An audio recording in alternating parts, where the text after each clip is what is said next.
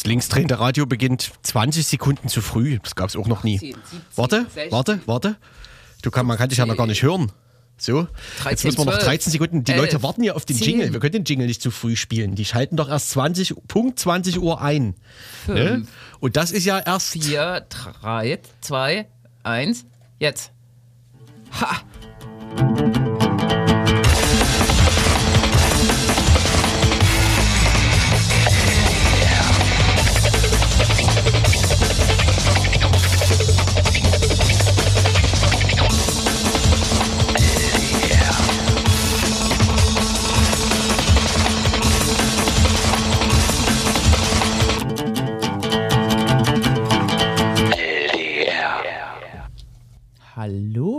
Guten Abend zum, Zum Linksdreh.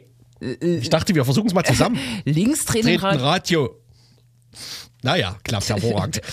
Das war ein Zufall am 29.04. Also der April ist schon rum. ne? Das ist eigentlich ganz schön krass, oder? Das Jahr geht ganz schön. Das, das, Zur Neige. Das hoppelt ganz schön voran. Hm. Hast du schon Weihnachtsgeschenke? Nee, aber ich gucke mich schon um, weil das geht ja jetzt los. Ne? Das geht, Schlag, geht Schlag auf Schlag. äh, ja, du? Hast du schon? Nee, ich habe auch noch keine Zeit gehabt. Ach doch. Es gab ja in den Büros, in denen wir auch rumhängen, äh, letzte Woche so Olivenölverkauf, ähm, Olivenöl von so einer Kooperative aus Griechenland. Und da hast du dir 5 Liter Kanister gesichert. Da habe ich mir drei Flaschen gekauft, die sind riesig und eine, eine habe ich schon verschenkt und zwei werde ich noch verschenken. Und du musst die ja nicht in deinen äh, Dieselmotor schütten. Weil du ja keinen Dieselmotor hast, im Prinzip. Doch. Du hast doch einen Dieselmotor. Ich habe einen Dieselmotor, der kurvt gerade durch die Ukraine. Na, ich persönlich nicht als Mensch, aber es gibt die, diese Geräte. Wieso? Richtig, ja. Was genau. tankst du so?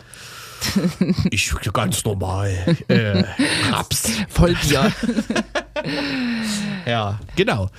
Äh, herzlich willkommen zum Geschenke. Brennstoff-Magazin beim, bei Radio Blau. Brennstoff oder Genau. Geschenke, ne? Das ist vielleicht auch, also äh, Leute freuen sich vielleicht tatsächlich gerade, wenn sie Brennstoff geschenkt bekommen, oder?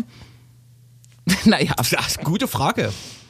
Kann ich mir schon vorstellen, hm? dass die Freude zumindest größer, also wenn man Kohlen kriegt jetzt zu Weihnachten, ne? Dass man da sich mehr freut als noch letztes Jahr. das stimmt. Könnte ja. ich mir vorstellen, ja. Nee, Es, es gibt spektakuläre Neuigkeiten. Ähm, die Plattform wöller-rücktritt.de war erfolgreich, Die könnte war man sagen. erfolgreich. Letzt, vor zwei Wochen haben wir noch ähm, hier in dieser Sendung an dieser Stelle ähm, gelacht, dass das immer nicht wird. Da häufen sich Skandal an Skandal und es passiert einfach immer nicht. Und dann haben wir noch gesagt, besser wird's ja aber eh nicht, ja egal wer da, wenn die CDU da nominiert und naja, aber das besprechen wir später. Im, äh, am, am, Ja. änderen, äh, am, am änderen Ende, was? Am änderen Ende der Sendung, ne? In unserem Blog. Für dies und das. Genau. Ähm, Äh, Wettermäßig ist ja eigentlich Das ist so durchwachsen, oder? Hm. Es ist so wie mit dem Krieg. Da, also erst ist man so super krass erschüttert und irgendwie hat man dann das Gefühl, dass es so rumwabert und dass man irgendwie nicht weiterkommt. Ne? Es ist eine verfestigte Situation. So ist es auch mit dem Wetter. Oder ist das jetzt so krass, das Gleichnis? Es, es wird einfach nicht. Es wird einfach nicht, oder? Jetzt kommen bestimmt Leute aus, äh, ander, aus, aus diversen anderen linken Ecken, meinetwegen auch Oh. Partei, die dann äh, dir Relativierung vorwerfen Mhm. oder so. Ja. Das geht ja heute schnell. Heutzutage geht das ja schnell. ja, ich weiß nicht. Du, du nutzt ja auch Twitter. Ähm, Ja. Ich krieg von Leuten genau. so gesagt, dass Twitter immer schlimmer wird und ähm, dieser Typ, der jetzt Twitter gekauft hat, Musk. der meint ja, dass man da gar nicht mehr diskutieren kann oder so, ne? Oder dass Äh, aber sein Ziel ist ja, ähm, also der hat ja offensichtlich so ein Faible für Twitter. Und Mhm. er will ja quasi Twitter wieder Meinungs öffnen für Debatte. Genau. Und zwar indem er quasi äh, jegliche Kontrolle abschafft, wenn ich das richtig verstanden habe. Ja, aber auf, auf Twitter wird halt, und das, äh, darum finden das manche Leute gar nicht so cool, der wird ja übelst debattiert, aber in einer, Mhm. Also in einer, halt. in einer Form, die Ja, nicht ja. cool ist. Ich äh, mag das eigentlich auch nicht mehr so richtig. Ja. Und bei dieser Partei, die gerade so in der Krise steckt, äh, der, der Linkspartei, ist es besonders krass, wie die Leute sich gegenseitig auf Twitter anhaten oder so. Ist dir das Mhm. schon mal aufgefallen? Also manchmal kann man ja da sitzen und sagen, jo, ho, ho. Mhm. Aber irgendwie habe ich gerade das Gefühl, das ist so eine krasse Sackgasse. Vielleicht ist es in anderen Parteien auch so. Mhm. Weiß ich nicht. Es gibt halt immer viel zu diskutieren. Hm? Diskutieren in Anführungsstrichen. Ja, Ne? ja, genau, okay, ja. bin ich mal gespannt, wie Twitter sich jetzt verändert. Kann ich ja noch mehr diskutieren. Ja. Hm. Genau, wir sind zum Glück kein äh, Linksparteimagazin, deswegen können, dürfen wir zu den Vorgängen in der Partei schweigen. Glaube ich, ne?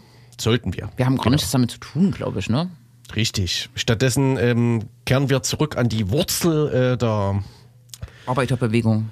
Ähm, der Brennstoffproblematik, nämlich den Krieg ähm, in der Ukraine und telefonieren nach Kiew heute mit einem Kreuzer-Reporter. Da habe ich mich auch gewundert, dass der Kreuzer jetzt schon Reporter nach Kiew schickt, aber Der muss es ja haben, ne? In der Kiste. Na? Nee, ich glaube, das ist tatsächlich ähm, anders gestrickt. es ist aber andersrum. Da ist jemand nach Kiew und, und schickt jetzt seine Berichte an den Kreuzer. Genau. Äh, genau, und bietet Ja. es an. Ne? Ja. Ähm, Kiew ist ja die älteste Partnerstadt äh, Leipzigs. Macht schon irgendwie Sinn, ne? Na, genau. Und es gibt auch noch mal eine andere Perspektive, als man immer in den News-Tickern sieht und in den Verhandlungen und was da gerade politisch diskutiert wird. Ne? Ja, ich bin gespannt. Logischerweise. Ich bin gespannt. Ich kann mir das alles überhaupt nicht vorstellen. Und genau deswegen telefonieren wir dann mit Marco Genau, im Anschluss. im Anschluss. Mhm. Ja, ansonsten, na, Sonst waren diverse Termine und es werden diverse Termine sein.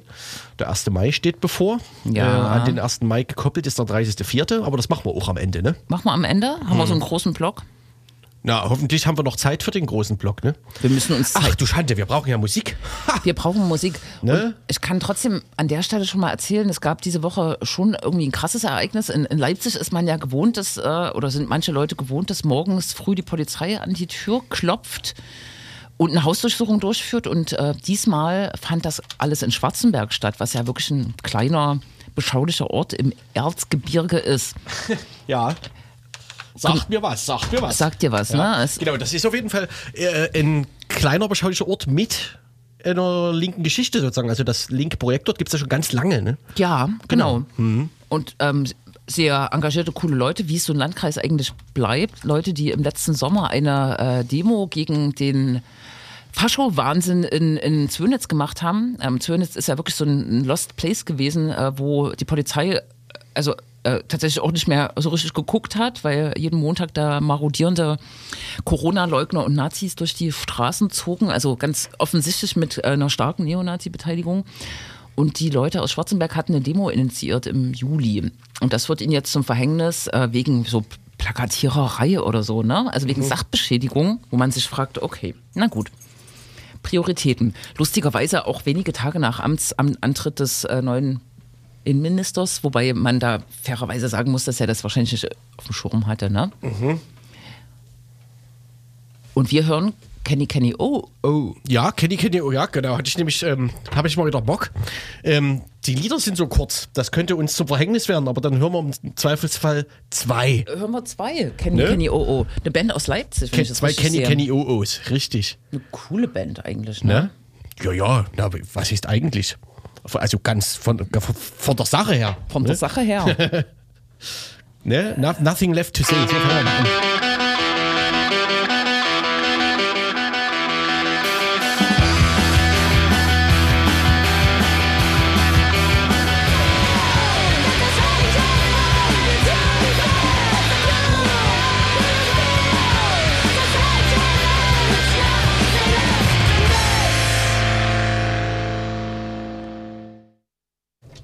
Ha, geschafft.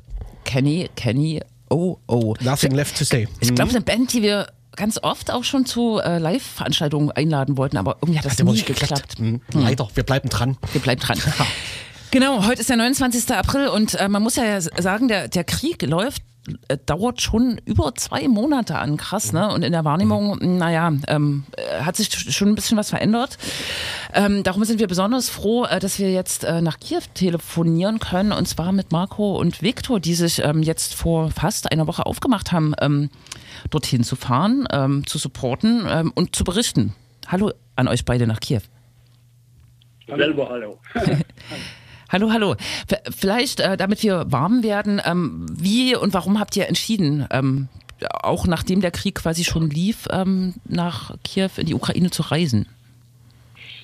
Ja, äh, ich äh, definiere mich ja irgendwie so als Journalist und äh, habe das mitbekommen, was abläuft und auch die Geflüchteten in Leipzig irgendwie hat mich das sehr bewegt und mitgenommen. Ich hatte nie was mit der Ukraine zu tun, äh, habe das äh, mit dem Maidan damals auch nur mit äh, einem halben Auge wach wahrgenommen, äh, was dort passiert ist. Äh, aber diesmal hat mich das irgendwie erfasst, wahrscheinlich auch, weil es vor der eigenen Haustür ist und irgendwie war ich betroffen, hatte das Gefühl, was zu machen und habe gedacht, ich fahre darüber. Wollte eigentlich auch schon früher hier sein, als die Russen vor der Tür Tür waren, aber mein Pass war äh, abgelaufen. Ich musste den neu beantragen und äh, das Konnewitzer Bürgerbüro hat sich da schwer getan wegen der Corona-Bedingungen. So hat das alles ein bisschen gedauert. Und naja, dann äh, ging das jetzt und in der Vorrecherche habe ich halt so nach Menschen gesucht, äh, bei denen ich unterkommen kann, mit denen ich Kontakt haben kann. Und durch einen glücklichen Zufall bin ich dann an Viktor äh, gelangt. Äh, ja, wir sind kurz zusammengekommen und Viktor hatte irgendwie, glaube ich, die gleiche Intention. Ja, das ist tatsächlich so ein äh, glücklicher Zusammenfall. Äh, es wäre wahrscheinlich bei mir auch äh, nicht passiert, wenn ich Marco nicht getroffen hätte. Ähm, aus unterschiedlichen Gründen hätte ich nicht alleine fahren können. Und so sind wir glücklich vereint äh, gemeinsam gefahren. Wo seid ihr jetzt gerade? Wir sind jetzt in einem Vorort von Kiew, das heißt Vyshgorod. Ähm, äh, wir haben äh, die Gastfreundschaft meines Schwiegervaters äh, gnadenlos ausgenutzt. naja, er freut sich. Er freut sich tatsächlich, ja. Genau. Jetzt ähm, kann man ja in den Medien auch verfolgen, dass äh, Russland sozusagen seine äh, krassen Angriffe oder seine Frontlinie im, im Osten, eher im, im ähm, Donbass, Donetsk-Gebiet äh, äh, hat. Äh, Ende März, glaube ich, äh, so rum, hat sich die russische Armee aus Kiew zurückziehen müssen. Nichtsdestotrotz haben wir natürlich verfolgt, dass gestern Abend tatsächlich auch Raketen eingeschlagen sind, dort, wo ihr seid. Ähm, also vielleicht, was bedeutet das? Könnt ihr das einschätzen? Kommt jetzt die russische russische äh, Armee zurück? War das irgendwie ein wirrer Schlag und wie habt ihr das erlebt vor allem? Ne? Das vielleicht so. Äh, nun, äh, wir haben das, äh, äh, darf ich glücklicherweise sagen? Ja. Naja, äh, mehr oder weniger glücklicherweise hautnah erlebt. der Einschlag fand etwa 500 Meter Luftlinie von dem Platz, wo wir gerade waren so dass wir das tatsächlich mit, äh, mit der ganzen Haut und den sämtlichen äh, sonstigen Organen wahrgenommen haben. Äh, und nein, das war kein äh, Blinderschlag äh, in der Nähe von dem, äh, also es gab insgesamt zwei Raketen. Eine hat ein Wohnhaus getroffen und die andere auf dem äh, äh, Innenhof einer Fabrik explodiert, die offensichtlich auch äh, das Ziel des Anschlages war. Und ähm, ja, ich habe auch ähm, direkt nach dem Anschlag äh, dorthin, äh, äh, bin dorthin gelaufen und direkt bei, dem, bei der Versorgung der ähm, Betroffenen teilgenommen da ich äh, eben Arzt bin. Wie ist sonst so die Situation? Wie war die Woche jetzt für euch? War das ähm, das spürbarste Moment quasi, dass es ja Krieg ist quasi? Äh, ja, das kann man laut sagen. Ja, ich würde hier einhaken. Viktor und ich hatten heute getrennte Termine. Er hat äh, andere Besorgungen gemacht und ich war in den Vororten von Kiew und äh, mit äh, Freiwilligen unterwegs, die die Leute dort versorgen, die gerade abgeschnitten sind von der Nahrungsmittelversorgung, Strom, Wasser, Gas und so und äh, habe die äh, Menschen gesehen und die Geschichten gehört. Ich würde fast sagen, heute, das war krasser auf jeden Fall. Ja, also mich hat es, äh, ich habe äh, hier die letzten Tage sehr viel geweint und heute, heute war tatsächlich ein Tag, wo ich äh, super krass viel geweint habe. Eigentlich habe ich die ganze Zeit durchgeheult. Äh, es war immer schwer, die Fassung zu bewahren, ja. das ist das, was unter die Haut geht, dieser Raketenangriff. Das war tatsächlich irgendwie, ja, wie du gesagt hast, eine glückliche Fügung. Ähm, das ist so, wie wenn in Konnewitz eine Mülltonne umfällt, äh, dann interessiert es auf einmal die Leute. Äh, es gab sogar auch ein Interview in der LVZ. Äh, ansonsten würde ich mir auch mehr Berichterstattung äh, wünschen, dass äh, lokal von unserer Partnerstadt hier mehr erzählt wird, weil ja, ich hatte selber kein Bild und das war ja auch meine Intention, mir auch ein Bild zu verschaffen, weil Maidan, irgendwas mit Nazis, ach und die Ukraine und das Azov-Regiment und äh, alles so. Und, äh, aber ja, äh, es ist besser vor Ort zu sein. Und Partnerstadt, das ist jetzt so Lokalpatriotismus, will ich nicht zu hoch hängen, aber es ist so eine Möglichkeit, irgendwas zu tun, ja. Hm? Ähm, es gibt ja einen Ticker äh, auf La Presse, auf dem äh, Blog und vielleicht, um jetzt mal, vielleicht ein bisschen tiefer zu gehen, ich glaube, äh, vorgestern oder so hast äh, du geschrieben, Marco, ähm, dass äh, ähm, der, der, Fokus sozusagen die Selbstorganisation ist, dass tatsächlich äh, viel also äh, wahrscheinlich ähm, bestimmte Infrastrukturen äh, zusammengestürzt ähm, sind, wie heißt es, äh, zusammengebrochen sind äh, und das, äh, das Leben eigentlich äh, im Alltag so von unten organisiert wird, von Essen bis, ähm, du hast ja gerade über ähm, äh, Strom und so weiter gesprochen. Was waren denn so äh, prägende Momente der Selbstorganisation in den letzten Tagen, die ihr gesehen habt? Den Vorort, den wir besucht haben, ne? mit der Kirche und dem Pfarrer, finde ich. Mm, ja, mm, das ist ein, ein sehr, äh, ja, wie soll man sagen, Paradebeispiel dafür. Äh, wir sind ähm, in, ähm, in einem mm, Stadtteil von Kiew gewesen. Ähm, das liegt um einen großen äh, um eine große äh, äh, Fabrik, die äh, hauptsächlich mit der, Reparat der Reparatur von äh, Waggons und äh, Lokomotiven beschäftigt war. Ähm, und ein guter Freund von mir stammt aus dieser Gegend, äh, der gerade bei der territorialen Selbstverteidigung tätig ist. Und er hat uns einfach äh, diese, diese, diesen Kontakt vermittelt. Das sind äh, zwei äh, junge Frauen, die vor dem Krieg ein äh, Kindercafé äh, betrieben haben und äh, seit dem ersten Tag des Krieges dieses Café in eine ja, in einer Küche für alle Bedürftigen umfunktioniert haben und an besonders aktiven Tagen über wie viel war das? 130.000 äh, Nahrungsportionen zubereitet haben. Äh, also die, die Zahlen sind äh, wirklich äh, krass gewesen und die haben uns gezeigt, wo sie. 130.000 waren es nicht, aber es waren äh, einige, äh, also über 1000 auf jeden Fall. Ja, ähm, ja. ja genau. Äh, äh, wir haben es protokolliert, das äh, wird auch in, äh, in einem schriftlichen Interview ver veröffentlicht. Und sie haben uns gezeigt, wo sie kochen und wer das tut und haben uns auch mit dem Fahrer der Ortskirche bekannt gemacht, der auf dem Territorium der Kirche äh, eine Feldküche aufgestellt hat, die eigentlich der Kirche äh, gehörte und äh, für besondere Feiertage irgendwo in der Natur benutzt wurde.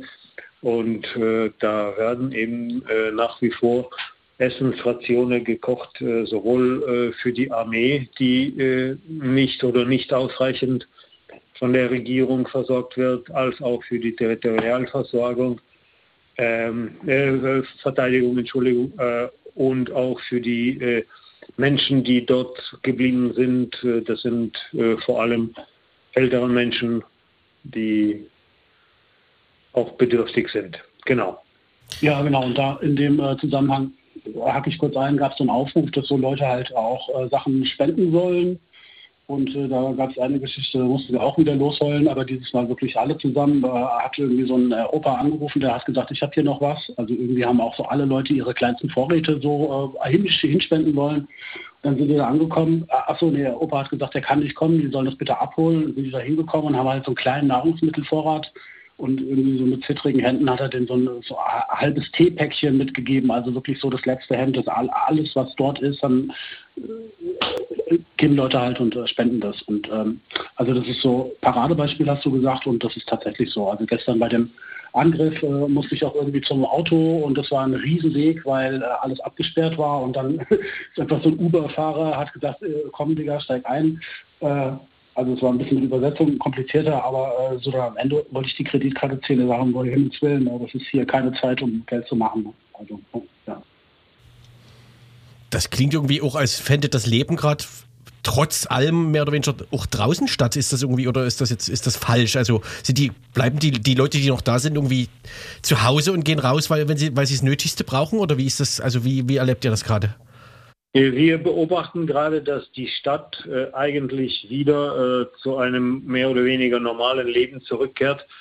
Ähm, die äh, Einwohner sagen, dass es deutlich mehr Menschen auf den Straßen sind und insgesamt deutlich mehr Leute in der Stadt in der Stadt sind. ich habe das von Anfang an als ja das hat so eine, so eine Art äh, dystopische Wahrnehmung. Also die Stadt ist für meine Begriffe wie leergefegt. Äh, die, die Hochhäuser, die sonst äh, in, äh, am Abend komplett beleuchtet sind, die haben jetzt zwei, drei äh, äh, Fenster, die, die leuchten. Ansonsten ist die Stadt dunkel. Und in den Zentralstraßen, wo früher nur äh, schwierig durchzukommen war, herrscht jetzt eigentlich eine Lehre. Man kommt durch die, Stra äh, durch die Stadt mit dem Auto äh, in die Zeiten, die vor, vor dem Krieg absolut unvorstellbar äh, waren. Aber äh, ja, wir sehen, wir beobachten die äh, Menschen spazieren gehen in, in besonders schönen Ortschaften in Kiew und es gibt äh, äh, zunehmend äh, offene Geschäfte und äh, auch Cafés und Bars. Und wir sind äh, mehr oder weniger zufällig an diesem Ort äh, des Anschlages gewesen, weil ähm, wir eine Freiwillige kennengelernt haben, die uns erzählt hat, dass sie zweimal am Tag in einer Veterinär, äh, Veterinärklinik äh, jeweils zwei Stunden mit den Hunden spazieren geht, äh, die äh, Unterkunft in dieser Klinik gefunden haben, also die Hunde von, von der ganzen Republik, die irgendwie hingebracht wurden. Äh, das sind wirklich mehrere Dutzend Hunde und wir sind auch dorthin gegangen und je, jeder von uns hat einen Hund zum Spazierengehen bekommen. Und wir sind dann äh, durch die Blöcke so schätzungsweise eine Stunde äh, zusammen zu dritt äh, mit drei großen, extrem ausgemagerten Hunden äh, spazieren gewesen. Und äh, als wir die äh, bereits abgegeben haben und dabei noch behilflich waren, einen gerade operierten und narkotisierten Hund nach Hause, nach Hause zu bringen, da ist es gerade passiert. Also das war auch purer Zufall. Hm. Achso, ja. Jetzt habt, äh, habt ihr kurzen Einblick äh, äh, anhand der ähm, äh, Essensversorgung ähm, zu, äh, in Bezug auf die Selbstorganisation gegeben. Aber jetzt äh, würde mich nochmal äh, ähm, interessieren und vielleicht könnt ihr das nochmal so von Grund auf erklären. Es gibt diese, wie heißt die Territorialverteidigung? Das ja, ja. Auch, ist ja auch sozusagen eine zivile militärische ähm, oder Selbstverteidigungsstruktur. Könnt, könnt ihr das kurz erklären und welche Berührung habt ihr damit? Das kann man ja verfolgen. Offensichtlich gibt es ja auch Trainings, wenn ihr darüber reden wollt. Nee, darüber können wir nicht reden, weil das äh, nicht freigegeben ist. Äh, also es äh, laufen irgendwelche Trainings, aber dafür brauchen wir erst eine Autorisierung. Ähm, okay, dann äh, erklärt einfach, was das ist und wie ihr die genau, wahrnehmt, wie, wie die aktiv sind in der Stadt. Genau. Ja, regu reguläre Militär halt äh, mit panzergepanzerten Fahrzeugen, Waffen. Dann gibt es die territoriale Verteidigung, äh, die wird von der Armee ausgebildet und bekommt auch Waffen von der Armee gestellt äh, auch Kleidung, wobei die äh, ukrainische Armee äh, inzwischen auch sehr liberal ist. Also es können auch äh, unterschiedliche Uniformen getragen werden. Es gab Leute, denen war das vorher zu Sowjetzeiten halt äh, unheimlich, äh, die, ähm, diese Habitus in der Armee, aber heute ist es ein bisschen lockerer. Und dann gibt es die, also neben der territorialen Verteidigung die territoriale Selbstverteidigung. Das kann man so sehen wie ähm, äh, es sind einfach Menschen, die sich zusammenschließen äh, und äh, einen Kiez irgendwie kontrollieren oder absichern. Ja, da haben wir auch mit Leuten gesprochen, die sich da einfach organisiert haben, angefangen haben, ein Loch zu graben äh, und guckt, äh, wo die Posten, äh, Wachposten aufgestellt werden können. Und auch da ein unheimlicher Grad der Solidarität. Die waren gerade irgendwie zu zweit dabei, eine Grube auszuheben. Dann hat einer angehalten, hat gesagt, hey, kann ich euch helfen? Ist nach Hause gefahren, hat die Frau und das Kind mitgebracht. Dann waren sie da irgendwie zu viert oder zu fünft. dann hielt noch jemand an. Am Ende waren das 30 Leute und dann kam noch ein Fabrikarbeiter, der meinte, wir bringen euch hier was, was hat er Betonblocks. Betonblocks, ja, genau. Die Betonblocks davor und so weiter und so fort. Und irgendwann hatten die auch nach einigen Tagen halt so eine, so eine super krasse Bunkeranlage, die dann auch militärisch äh, gut äh, abgesichert war mit Hinterhalten. Und äh, irgendwann hat dann die territoriale, nicht Selbstverteidigung, sondern die Territorialverteidigung hat gesagt, hier, wir übernehmen das Ding jetzt. Dann waren die irgendwie so wie arbeitslos gewesen äh, und machen jetzt, oh, da gehen vielleicht so, geht vielleicht so ein rotes Tuch hoch, so eine Art Bürgerwehr, wie heißt es hier? Ja, äh, ist, äh, ist aber tatsächlich, äh, ich hatte mit denen auch schon eine unheimliche Begegnung hier in Wischgerott, äh, weil ich mich nach der Abendausgangssperre äh, in einem Nichtraucherhaushalt bin ich rausgegangen, habe geraucht und wurde dann angesprochen freundlich von äh, Leuten, die meine Personalien sehen wollten. Ich hatte auch meinen äh, zertifizierten Presseausweis von der Armee äh, vorgezeigt. Da ließen die sich aber auf keine Diskussion ein. Ich war den Suspekt, weil ich halt äh, draußen war, äh, nicht von hier und die haben dann einfach die Polizei gerufen waren wirklich sehr freundlich, sehr zuvorkommend. Also es ist nicht, wie man sich das vorstellt, Bürger werden Sachsen. zur Polizei. Äh, ja, genau. Und die Polizei, äh, die hat sich tatsächlich sehr unflätig mir gegenüber verhalten, äh, hat sich da so lustig gemacht und äh, keine Ahnung was. Äh, ich habe mich auch keine Diskussion eingelassen, aber äh, Pressefreiheit und irgendwie, das war denen alles scheißegal. Das war einer, der konnte Englisch sprechen und der hat einen dicken Max gemacht und die anderen haben alle mitgemacht. Ja. Äh, in der Situation lasse ich mich jetzt auch nicht auf Diskussionen ein, aber das kann ich schon mal anmerken, dass es eigentlich die staatliche Organisation hier nicht so gut funktioniert wie die Selbstorganisation. Hm. Ja? ja, stimme zu. ähm, vielleicht noch Einschlaglicht. Ähm, ihr habt auch das ähm, jetzt habe ich meine Notizen nicht, das äh, zentrale Krankenhaus äh, von Kiew oder ein Krankenhaus von Kiew äh, be besucht. Äh, vielleicht könnt ihr da noch einen kurzen Einblick äh, geben. Da sind ja tatsächlich auch Menschen versorgt worden, die in Butscha die, die russische Armee die krasse Gewalt erlebt haben. Ne? Also das soll jetzt nicht im Fokus stehen, aber vielleicht könnt ihr kurz einen Einblick geben, genau wie das war im Krankenhaus. Nun, äh, wir haben es, äh, das Krankenhaus nicht ausgesucht. Äh, der Kontakt zu diesem Krankenhaus und der, zu der Abteilung der Intensivtherapie bestand auch vorher. Und das war einer der, ähm, der Ziele unserer Fahrt. wir haben reichlich Medizingeräte und Medikamente mitgebracht und das war so, so eine Ziellieferung für dieses Krankenhaus. Und wir haben diese, diese äh, Hilfsgüter äh, selbst übergeben und äh, dabei äh, ließ sich der Abteilungsleiter äh, auf ein Interview mit uns äh, und zeigte uns auch die Räumlichkeiten der, der Intensivstation und erzählte uns ein wenig über die ja, über die Tage zum Beginn des Krieges und auch über die Erlebnisse mit den Patienten, die aus den äh, freigegebenen, äh, okkupierten äh, Vororten äh, zusammenhängen. Ja, ähm, das sind äh, das sind alles traurige Geschichten und ähm, die Patienten, sogenannte Patienten, die aus diesen Gebieten äh, dann irgendwann in diese Klinik äh, eingeliefert äh, waren, die waren alle in äh, fürchterlichem Zustand. Das sind chronische Patienten, die über Wochen und Monate ihre Medikamente nicht nehmen konnten. Das sind die Patienten mit Niereninsuffizienz, die ihre Dialysen nicht bekommen hatten. Das sagen wir mal, die Überlebensquote äh, von diesem Patienten gut äh, betrug äh, laut, laut dem Abteilungsleiter etwa 40 bis 50 Prozent. Genau, ja. Äh, medizinische Versorgung äh, in den Randgebieten ähm, ist das halt auch ein Problem äh, Magenprobleme oder so, das haben wir heute, äh, also konnte ich heute mit einfangen, die äh, selbst äh, organisierten, äh, die freiwilligen Volunteers äh, äh, liefern auch Medikamente raus, erfassen irgendwie die Bedarfe, versuchen das dann zu organisieren und karren das Zeugs dorthin, ja. Also es wurde heute ziemlich viel Videomaterial angefertigt. Wir sitzen hier auch jetzt noch am Schnitt, machen das noch fertig und denke, hauen das heute Abend Nacht noch auf La Presse raus, die Vororte ja, da bekommt man dann, glaube ich, ein Bild davon, wie das in den Vororten aussieht.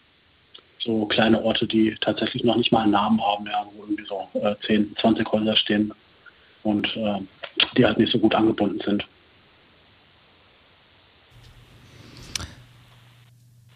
Aber genau, das ist jetzt, ja. das wäre jetzt noch so eine kleine Nachfrage. Wie ist denn, wie muss man sich die Versorgungslage denn an sich so ein bisschen vorstellen? Also so diverse Dinge sind offensichtlich kaum vorhanden, jetzt so Krankenhauszubehör und so, aber was ist mit Essen? Naja, wenn so eine Ortschaft aus äh, 10 oder 20 Häusern äh, selbst keinen Laden hat und keine Vorräte, äh, dann sind sie äh, ja auf die Selbstversorgung eingewiesen und wenn sie keine Transportmittel haben äh, und die Straßen nicht passierbar sind und Elektrizität fehlt, dann ist es so eine Art äh, Katastrophe. Die, die Menschen, die überwiegend die alten Menschen, die äh, können nicht raus und äh, warten einfach darauf, bis äh, das Essen zu ihnen gebracht wird. Und äh, diese, diese Volontiere, diese äh, überwiegend junge Männer, Menschen, die äh, äh, sammeln, spenden, sei es Geld oder Essen und kochen die fertigen Gerichte und bringen dorthin und versorgen die, die alten Einwohner. Ja. Was mich dort auch noch ein bisschen interessieren würde, wäre, wie das mit der rechtsstaatlichen Aufklärung ist. Ich äh, habe gelesen, dass die Staatsanwältin da auf jeden Fall jetzt hinterher die Ermittlungen übernommen hat, die Kriegsverbrechen zu dokumentieren oder so. Und da ist ja auch eine Geschichte heute. Ich habe halt so Fotos gemacht von so Häusern, die zerstört wurden auf den Dörfern. Und bei einem Haus äh, meinten die, hier liegen jetzt noch, äh, hier liegen jetzt noch Knochen drin habe ich das halt einfach zu Dokumentationszwecken dokumentiert und dann meine ich, jetzt fahren wir da zum nächsten Haus. da ist dann die äh, Frau, von denen du gerade die Knochen fotografiert, fotografiert hast. Äh, der habe ich dann tatsächlich in dem äh, Videobeitrag auch äh, ziemlich viel Raum eingelassen, irgendwie, weil das äh, ja, also ihre Geschichte, äh, wie sie gerade lebt, äh, es ist in dem Video jetzt nicht äh, mit Kontext versehen, aber mich würde die, die juristische Aufklärung auch interessieren. Ich kann mir gerade nicht vorstellen, dass die, wenn, wenn da jetzt noch so Sachen rumliegen, ich glaube, das ist auch ein unheimliches, eine unheimliche Leistung hier. Also auf der einen Seite herrscht so ein bisschen Chaos, auf der anderen Seite Rechtsstaatlichkeit. Das wird hier schon hochgehalten, habe ich den Eindruck. Irgendwie, ja, es ist äh, diffus, aber ja. Ähm, Rechtsstaatlichkeit, genau. Hm?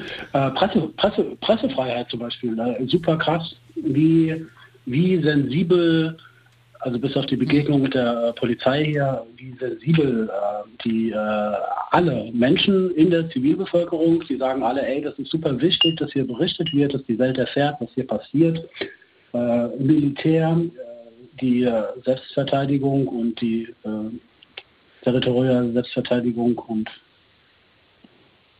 äh, alle Kräfte, die hier irgendwie so rumwirken, haben das mit der Pressefreiheit super krass auf dem Schirm. Also wir werden bei Kontrollen äh, durchgewunken, das geht alles super fix. Äh, einer hatte sich, äh, einer hatte sich meinen Ausweis genauer angeguckt, dann am Bild rumgekratzt und äh, gu guckt uns so an und dann äh, kommt irgendwie so ein, äh, meinte Viktor, ich kann, was, er hat sich entschuldigt oder so, ja. Na, auf jeden Fall äh, war er zuvorkommend und freundlich. Ja, ja genau, ja. wird, sich, wird, wird, schon sehr viel Mühe geben, dass es hier passt. Ja. Ähm, wenn, die, wenn das jetzt ein russisch besetztes Gebiet wäre, glaube ich, äh, hätte ich nicht das Vertrauen, dass das äh, funktioniert. Mit der Pressefreiheit wird das ja, glaube ich, in Russland nicht so hoch gehalten. Ne? Mhm. Sagt mal, ähm, ich äh, weiß nicht, ob das jetzt eine ungebührliche Frage ist, ihr müsst ihr auch nicht beantworten, aber ich frage trotzdem mal. Wir haben ja vor ein paar Wochen noch mit Tanja äh, telefoniert, ne, die ja äh, sozusagen aus russischer Perspektive erzählt hat, wie sie das wahrnimmt. Also die ist ja schon lange auch nicht mehr in Russland gewesen, aber ähm, ja. hat äh, äh, kam daher. Ähm, und die hat, die hat quasi ja so berichtet, dass diese Frage, wer ist Russe, wer ist Ukrainer, bis, bis vor einer Weile überhaupt keine Rolle gespielt hat, ähm, weil sie auch gar nicht gestellt wurde. Ne? Also das ähm, sie wusste, sie wusste ja teilweise von ihren besten Freunden, das äh, bis vor kurzem nicht und dann so, ach gucke und so, ne? Ähm, jetzt ist das wahrscheinlich inzwischen anders, ne? Wie, wie nehmt ihr das gerade wahr? Also diesen, weiß ich nicht, ist, entsteht dadurch Russenhass? Ich weiß nicht, wie das nennen soll. Ähm,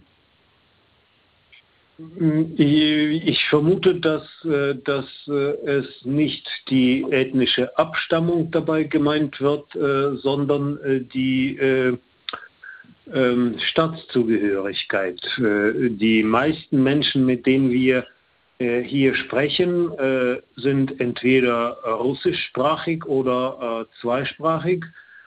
Ich beobachte tatsächlich eine Tendenz, dass diejenigen, die beide Sprachen beherrschen, äh, überwiegend Ukrainisch sprechen und das wird wahrscheinlich in der Zukunft noch zunehmen.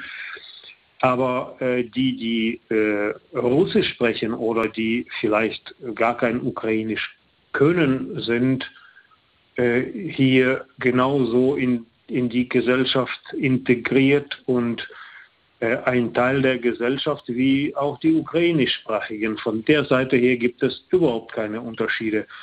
Ähm, ich vermute aber, dass ein Mensch mit einem russischen Pass hier äh, äh, ganz anders wahrgenommen wird als einer, der äh, Russisch spricht. Also wahrscheinlich sind das sehr unterschiedliche Sachen in der hiesigen Wahrnehmung. Ja, dazu könnte ich ergänzen, ich hatte irgendwann die Frage gestellt, äh, mich da ein bisschen aus dem Fenster gelehnt nach einer längeren Interviewsituation äh, und habe äh, einfach dreist gefragt, wie, wie ist es denn für dich? Kannst du dir vorstellen, dass zwischen Russland und der Ukraine irgendwann wieder Frieden herrscht? Und dann guckt mich die Frau an und sagt, ich kann auf die Frage nicht antworten. Meine Eltern kommen aus Russland, ich spreche Russisch, ich weiß überhaupt nicht, was hier passiert. Ich verstehe das nicht. Also das war eine äh, definitive Nein als Antwort auf die Frage. Ja, hast du das so? Ja, das ja. ist definitiv so. Also äh, sie sagte, es geht nicht um äh, äh Abstammung, es geht nicht um die Herkunft, äh, es geht um äh, es geht darum, wie sich die, die Menschen verhalten. Mhm. Ja, am Ende geht es um die, die den Krieg machen. ja, genau. es, ja. es, geht genau darum und äh, äh, man redet nicht äh, darüber, ähm, weil, ähm, wie soll ich sagen, Hass ein äh, sehr intensives Gefühl ist und äh, in einer, äh, in einem, in einer, in einem freundlichen Gespräch eigentlich äh, schwierig zu verbalisieren ist. Aber ähm, ich glaube nicht, dass jemand äh, hier äh, sich eine äh, Versöhnung mit Russland vorstellen kann. Tja, da kann ich jetzt wieder einhaken, denn ich habe heute, ich habe heute meine äh, Übersetzerin äh, gefragt, wie es denn aussieht was sie denn von der Diskussion um Waffenlieferungen äh, in Deutschland hält. Ich bin da selber so zwiegespalten, weil ich ja irgendwie als Pazifist begreife. Und dann sagt die zu mir, ich begreife mich als äh, Weltbürgerin, aber ich bin irgendwie auch stolz, Ukrainerin zu sein. Wir haben hier die gute Erde und wir haben äh, auf jeden Fall äh, irgendwie, wir, wir, stehen zusammen, wir haben eine positive Energie. Ähm, äh, es ist klar, dass wir uns hier irgendwie verteidigen müssen, aber Waffen oder, oder, oder Krieg kann langfristig nicht die Lösung sein, weil wir gehören irgendwie alle global zusammen. Äh, es muss irgendeine Lösung gefunden werden. Und natürlich kann man eins und eins zusammenzählen. Wir müssen jetzt irgendwas machen, aber das kann langfristig nicht die Perspektive sein. Hass, Hass und Gewalt erzeugt Hass und Gegengewalt äh, und Liebe und aufeinander zugehen. Also es klingt total esoterisch, aber die war total klar. Also die, die war nicht irgendwie verballert oder so.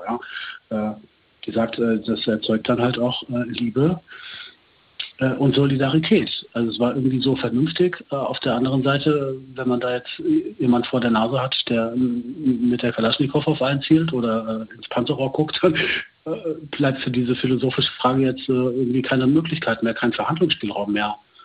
Mhm. Also das würde ich aber auch sagen. Ne? Also äh, auch die Leute, die äh, vor äh, dem, äh, dem, dem russischen Angriff auf die Ukraine sozusagen äh, antinational waren ähm, und für Frieden demonstriert haben und für äh, äh, zivile Konfliktlösungen ähm, ähm, eingetreten sind, haben ja da eine Waffe in die Hand genommen. Ne? Also so also hehrer Anspruch. Aber vielleicht äh, bringt uns das äh, zu einer abschließenden Frage, nämlich äh, die Frage, äh, die, die deutsche mediale Debatte ist, glaube ich, total gerade dominiert äh, um die, äh, durch die Frage, liefern wir jetzt noch 80 Panzer mehr, ähm, schwere Waffen oder so. Das ist, glaube ich, die dominante ähm, äh, Diskussion, obwohl sie jetzt eigentlich auch abmoderiert ist, weil es gemacht wird. Ne? Ähm, was ist denn euer Eindruck, was es braucht? So, ne? Also wir sollten diese Debatte jetzt auf keinen Fall führen, haben wir gar keine Zeit dafür und es ist auch schwierig zu diskutieren. Aber was ist euer Eindruck aus dem Erleben? Was, was braucht es dort so an Unterstützung?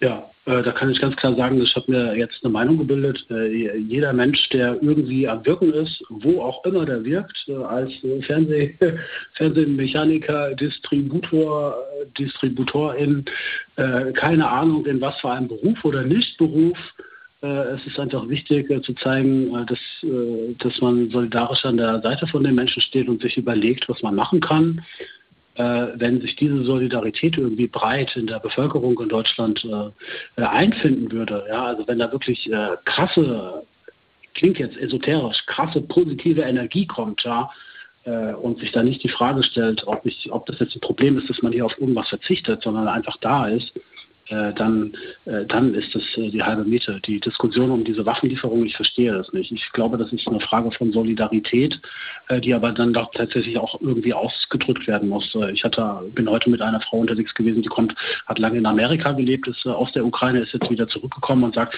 ich verstehe die Freunde nicht, mit denen ich da 20 Jahre unterwegs war. Die sagen, oh ja, es tut mir leid für dich, wir beten für dich, ja. Gott schütze die Ukraine, aber mehr kommt ja nicht. Und die sagt, die, die versteht das überhaupt nicht was hat die 20 Jahre lang mit den Menschen gemacht? Sind das ihre Freunde ja? in Amerika?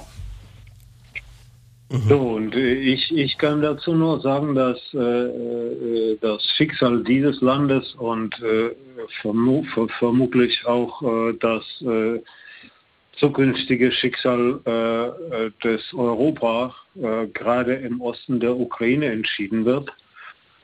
Und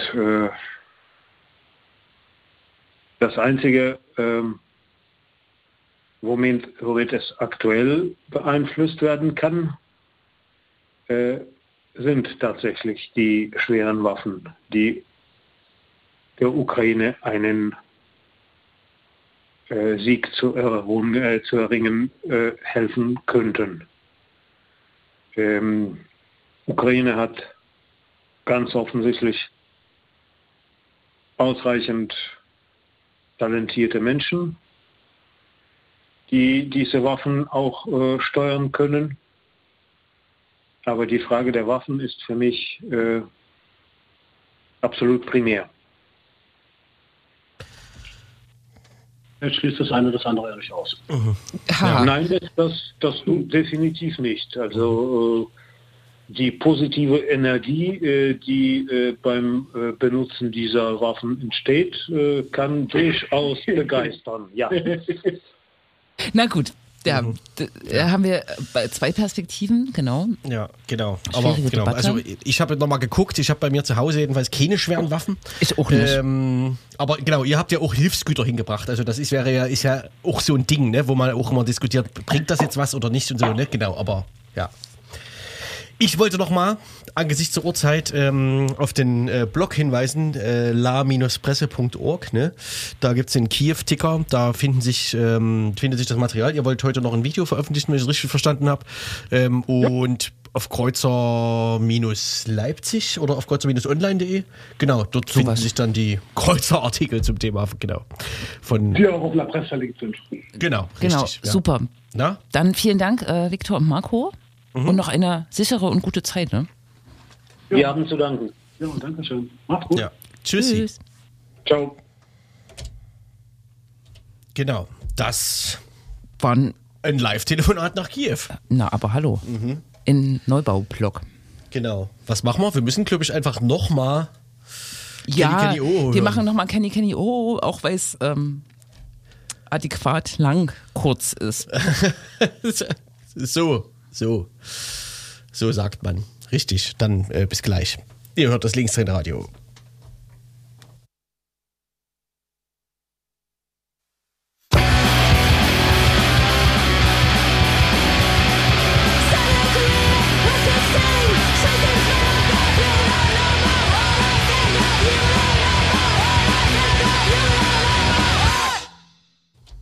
Naja. Und ne? so weiter. Hm. Kenny, Kenny, oh, oh. Genau, im linkseren Radio. Eine Mal Art, wieder. eine Art Werbesendung, genau. Und wir haben es schon angekündigt, noch ein kurzer Sachsen-Block vor, ich glaube jetzt heute eine Woche. Mhm. Sehr überraschend wurde die Entlassung von ähm, Wöller-rücktritt.de. äh, Roland Wöller Beschlossen. äh, beschlossen, äh, äh, veranlasst. Ne? Er ist nicht selber zurückgetreten, sondern Michael Kretschmer hat ihn tatsächlich entlassen, was darauf hinweist, dass er nicht selber gehen wollte. Ne? Ja, ganz offensichtlich. Du, du kennst ja immer so Leute, die dann auf dem Flur äh, so Gerüchte hören. Weißt du, wie, weißt du irgendwas, was wir noch nicht wissen? Nee, ich bin ja nicht so in diesem äh, Flurnetzwerk äh, Ah. integriert, ne? Ja. qua Abwesenheit. Ne? Ja. Es wurde, wurde nur hin, äh, äh, Manchmal interessiert mich ja so Tratsch. der Roland Wöller hat ja so ein Interview gegeben im MDR so um Ostern rum und das war so desaströs. Also das war so das typische Politiker-Interview. Ihm wurde eine Frage gestellt und er hat immer nicht geantwortet. Hat aber die Verfehlungen der sächsischen Polizei Das, aufgezählt. das ist auch nicht das erste Mal, ne? Ja. Er wird, auf, äh, er wird auf seine Verfehlung angesprochen und erwähnt die Verfehlung der Polizei. Genau, ne? Oder was er jetzt machen will oder so, keine Ahnung. Und das war ein desaströses Interview in der Situation, glaube ich, ne? Ja, ja. vielleicht hat es sozusagen den Kick noch gegeben und der Druck vielleicht auch. Ja, ich, aber Na, die sind die ja eigentlich Polizeigewerkschaften. Kumpels, ne? Die sind doch Genau. so, ich weiß nicht, inwiefern es das unter Politikerinnen gibt, auf dem Niveau vor allem, Hm. aber die wurden ja so als so eine Clique gehandelt, als sie, als, also Ja. vor allem als ähm, Kretschmer damals ins Amt kam und dann halt seine Clique da ähm, in die Ämter gehoben hat. Ne? Genau, ne? Ja, ja. Aber ich denke, ähm, wirklich, das hatten wir schon in der letzten Sendung, die Polizeigewerkschaften. Also er hat sich ja am Osterdienst, Mhm. also am Dienstag nach Ostern mit den Polizeigewerkschaften getroffen, Wöller. Mhm. Und äh, die sind aus dem Treffen rausgegangen mit der Ansage, wir halten daran fest, an unserer Forderung nach Rücktritt. Ja, ich, ich denke, das hat schon mehr Kraft entfaltet als eine parlamentarisch, außerparlamentarische Linke oder die kleineren Koalitionspartner. Ne? Da hätten die vielleicht noch die Schultern gezuckt, aber Mhm. ich glaube, die Lobby dieser Polizeigewerkschaften. Hm. Mhm. Ja. Der MDR hatte ähm, in dem Zuge nochmal ähm, die alle, alle sächsischen Innenminister seit 1990 Revue passieren lassen und quasi alle Skandale. Und es ist eine krasse Liste. Also die konnten natürlich zu jedem Minister immer nur drei Sätze sagen, weil das ja sind ja beim, äh, bei MDR aktuell immer nur so drei Minuten Beiträge, aber kam schon einiges zusammen. Beeindruckend. Und ähm, ein paar hatte man ja auch schon fast wieder vergessen. Ein paar richtig gute Leute. Und, ähm, Und immer CDU natürlich, ne? immer CDU. 30 Jahre CDU, dieses Amt. Und ist das, ich bin ja immer so, das soll jetzt nicht nachlässig, äh, äh, äh, nach, wie heißt das, ähm, nachgebend klingen, aber manchmal passieren ja Sachen, die ich als In- Minister, Ministerin wirklich nicht, also wenn ein Suizid im Knast passiert, dann kann ich als Ministerin nicht wirklich was dafür. Ne? Da kann ich die Mecha- Mechanismen überprüfen. Wie war das bei den Vorgängern? Waren das auch so personengebundene Skandale oder ein schlechter Umgang oder so? Oder? Auch diverses. Diverses. Also äh, äh, unter anderem war ja währenddessen auch noch äh, diese ganze äh, Sachsen-Mafia-Geschichte, ne? Ah, Und ja. Sowas. Also Ja. Mhm. da, wirklich alles, war alles dabei. Ja. Also Bevorteilung, gegenseitige, äh, dann sämtliche Polizei, also ich, Na. ich krieg's nicht aufgelistet. Also da ne- muss man nochmal beim MDR suchen. Ne, verdienstvolles der, der Werk Artikel, der, der Artikel, äh, der Beitrag findet sich ja noch Das ist toll. zwei Wochen lang. Ja, das ist toll, wenn Leute noch so, äh, so ein Gedächtnis haben, ne? Oder so Genau. Ja, ja. oder das zumindest mal recherchieren. Ne? Man vergisst ja so schnell. Na, Na? genau. Äh, wie hieß der Vorwöller? Äh, Ulbich. Richtig, Markus. genau. Das, das vergesse ich schon zeitweise. Und das, der war wirklich auch pro- prominent. Also Der war prominent. für so Linke, ne? Für so aktive Der, ja. Linke. Ja, ja. Das Der stimmt. Der naja, war- ja. ist das. Genau, jetzt haben wir irgendeinen Schuster. Der Ar- mal Armin? wieder nicht bei seinen Leisten. Armin Schuster Mhm. kommt aus, oh Gott, NRW oder Hessen, aus dem Westen. Das stört die CDU-Fraktion im Landtag. Die beefen eh gerade so mit äh, Michael Kretschmer rum, ne? Geil. Also schon in, in der Corona-Frage gab es einen großen Dissens, der natürlich auch medial gut ausgebreitet wurde. Und jetzt haben sie auch, als die Personalie bekannt gegeben wurde, hat der Fraktionsvorsitzende Christian Hartmann äh, auch seinen Protest äh, äh, kundgetan. Hat seinen Sachsen, seinen ja. Sachsenpass zurückgegeben. Hier, nee, genau, der hat in, im Grunde kritisiert, das ist doch einer aus dem Westen hier, warum denn keiner von Herrlich. uns? Herrlich, herrlich. Naja, Freue ich mich ja, wenn, das, wenn, die, wenn die so ein Spektakel aufführen. genau, und dabei äh, weil die Debatte so unnötig wie falsch ist. Also, nee, sie ist so, sie ist falsch geführt Mhm. und deswegen bekloppt. Ja, ja, aber weiß ich, ob sich da noch mehr zusammenbraut so in der CDU, ne? Muss man Mhm. Ja, mal ja. auf den Flur gehen und rumhorchen. Ja, ja. Zumindest ist Armin Schuster, ähm, passt ja eigentlich zur sächsischen CDU, weil er ist eher, eher Rechts- und äh, Me- Merkel-Gegner, ne? In dieser Mhm. äh, Zeit nach dem, äh, nach äh, dem ähm, Summer of Migration 2015, 16 mit den vielen Geflüchteten, äh, hat sich die CDU ja quasi so ein bisschen gespalten. Ne? Mhm. In die, die äh, gegen Merkels ähm, Wir lassen die Grenzen auf Kurs waren. Genau. Und die, die hart Richtung Oder schließen sie nicht, genau, ne? Und, und Sachsen gehört eher zu den Merkel-Gegnern und Armin Schuster tut's auch, ne? Genau. Das führte auch dazu, also ich weiß nicht, was da genau äh, inhaltlich äh, für Argumente äh, äh, zum Tragen gekommen sind. Er sollte ähm, Nachfolger von dem Bundes äh, Die mit der goldenen Brille. Von genau Maßen werden und äh, Merkel hat äh, laut Presse äh, äh, interveniert und hat das verhindert. Ne? Und es gibt noch verschiedene Sammlungen inzwischen. Wahrscheinlich gibt es, also äh, jemand schlug ja vor, man sollte sich Schuster-Rücktritt schon äh, sichern. Es gibt auch verschiedene Grüße. bagatellisierende Aussagen zu, zu ähm, äh, Neonazismus, NSU und so von ihm, die jetzt äh, quasi wieder hochgeholt Mhm. Die werden. ja ne? aber für das Amt des Bundesverfassungsschutzpräsidenten prädestiniert hätten. Äh, Genau wie für das Amt des äh, sächsischen Innenministers. Ja, Ja, das das, stimmt das natürlich. passt einfach alles sehr gut. Ne? Ah, das Wir, ist nicht lustig. wir beobachten das Ganze. Genau, Ne? ja. Demnächst auf schuster-rücktritt.de. Genau. ähm, was hat man noch? Wir hatten noch irgendwas geschoben. Geht's dir gut? Es, durch, es durchlöchert mich. Ähm, ach so, die Termine. Die Termine. Genau. Der Termine. Naja, morgen Morgen. 30. Ne? Na? Und es äh, begibt sich, in Leipzig ist ja eigentlich, ins, also, äh, also in Bezug auf so Faschos, na gut, hm. also äh, ja, egal. Erst, sag erst mal einen Satz.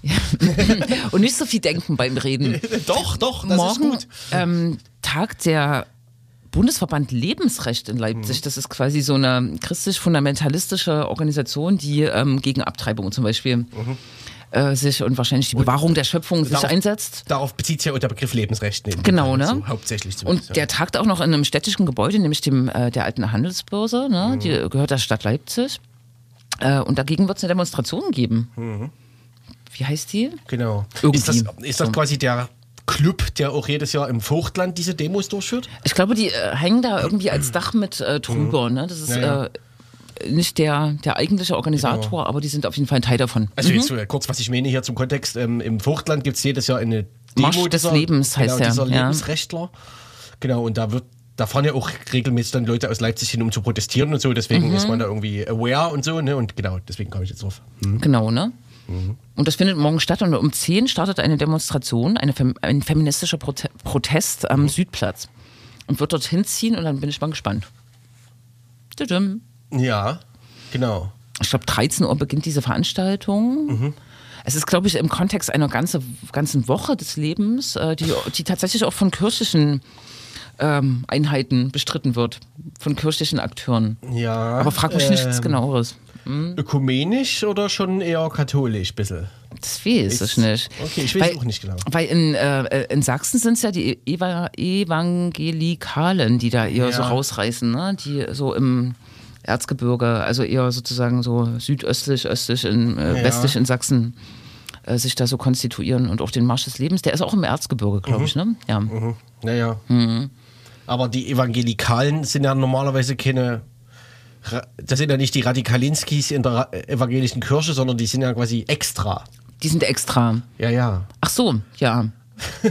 da, da bestimmt. Ich dachte, es wäre sozusagen so eine äh, fundamentalistische Abspaltung wie. Was gibt's denn? Also die Kirche ist ja nicht organisiert wie eine Partei oder so. Oder vielleicht auch doch. Genau. Die Evan Evangelikalen sind quasi eine eigene, ähm, eigene Einheit, äh, eine eigene Eine eigene Religionsgemeinschaft. Truppe, Naja, aber ich, äh, ich war ja letztes Jahr eingeladen bei, bei der Frauenkonferenz der evangelischen Landeskirche. Ne? Das war ja auch irgendwie so diskutiert. Und da haben mir Frauen erzählt, dass der Landesbischof äh, jedes Jahr einen Großwort ähm, für diesen Marsch des Lebens hält und dass sie das total ankotzt. So, ne? Der katholische oder der evangelische? Evangelische. Ja. Genau. Der, der auch die Mission Lifeline geweiht hat, Mhm. ne? der sozusagen versucht, in verschiedene Richtungen äh, offensichtlich alles abzudenken. Ich Auf will, verschiedenen ich will jetzt Veranstaltungen zu Taten hier keine. Gotteslästerung, äh, aber ich habe denen auch Doch. gesagt, die müssen das dann intern mal erklären, dass sie das nicht gut finden und dass er das lassen soll. Ne? Und darum hat die evangelische Kirche offensichtlich Bezug zu diesen Splittergruppen. Ja, na, das jeden Fall, na klar, ja. Ja, Erkennt das würdest du sich. jetzt nicht dementieren. Ja, ich, ich habe so, ah, ja, nee. Nee. Ich bin da viel zu weit weg, quasi, um das überhaupt sinnvoll beurteilen zu können. Und wir wissen noch, äh, der 1. Mai, dann gibt es noch den 1. Mai, ne? Ach stimmt, das ist ja auch noch. Na Genau, Klar. und Da da- gibt es noch einen 8. Mai. Stimmt. Ja. Der politisch äh, interessanter ist. 2. Mai. Ja, na, sag mal was. Wir haben noch zwei Also Minuten und 15. Ja, gut. Und jetzt nur noch 2 Minuten und 11. Auf jeden Fall, am 1. Mai gibt es in Zwickau äh, übliche äh, Mhm. dritte, dritte Wegdemo, da fahren Leute hin und in Leipzig gibt es äh, Gewerkschaft, Partei, äh, kommunistische Sektiere, Anarchos Mhm. ähm, und eher so ein Bündnis. Ähm, genau, verschiedene Demos. Ja. Also viele Demos. Also Empfehlung 15 Geht ein Uhr, Augustusplatz. Geht ein bisschen weg vom traditionellen Bratwurstfressen. Ja, es ist bewegt, ne? So Es, es bewegt sich was. Post-Corona eher. bewegt, Es ne? bewegt sich nicht nur die Wurst. Ja. Und am 2. Mai ist der Tag der Arbeitslosen. Richtig. Und Fastenbrechentag. Tatsächlich. Ramadan ist zu Ende. Aha. Tatsächlich. Zuckertütenfest heißt das auch in Deutschland, glaube ich. Ne? Keine Ahnung, was der Hintergrund ist. Und am, am, und am 8. Mai, Irgendwann wirst du mir noch hier zur Religionsexpertin. tja, hm? 8. Mai, Da ist, ähm, tja, das wird auch interessant. Das wird äh, sehr weitesten interessant. Sinne, beziehungsweise äh, dann vielleicht auch eher der 9. Mai. Aber der 8. Mai ist ja ähm, der Tag der Befreiung oder der Tag äh, des Endes des Nationalsozialismus, ähm, Mhm. des äh, Organisierten, äh, des Staatstragen, also wie auch immer. Ähm, und genau, das wird in Deutschland am 8. Mai begangen. Und die Frage ist, wie jetzt mit Russland umgegangen wird. Ne? Ich kann mich auch Mhm. erinnern, auch bei linken Aktionen wurden immer die Fahnen der Alliierten und äh, der, die sowjetische Fahne gezeigt. Ne? Ja. Wie wird der Krieg ähm, dieses Gedenken oder dieser, diesen Feiertag ähm, Mhm. beeinflussen? Das ist schon eine interessante Frage.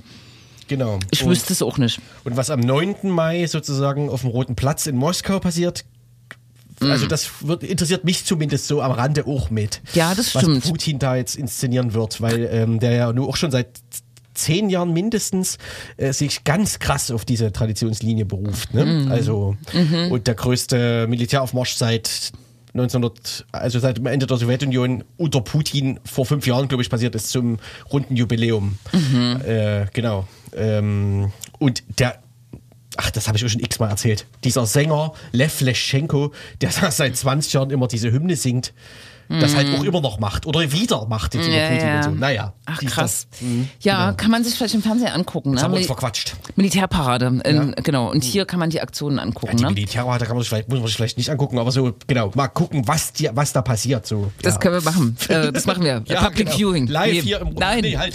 Wir haben ja erst dann wieder am Dingsten, Dingsten. Am Dingsten Sendung. Dingsten haben wir wieder Genau. Sendung und äh, verabschieden uns jetzt in die Nacht. Genau, da macht, kriegst du dann zwei Sendungen alleine. Bis dahin, Ta. Einen guten Abend. Oder. And the Creator said, Let there be done. And there was done.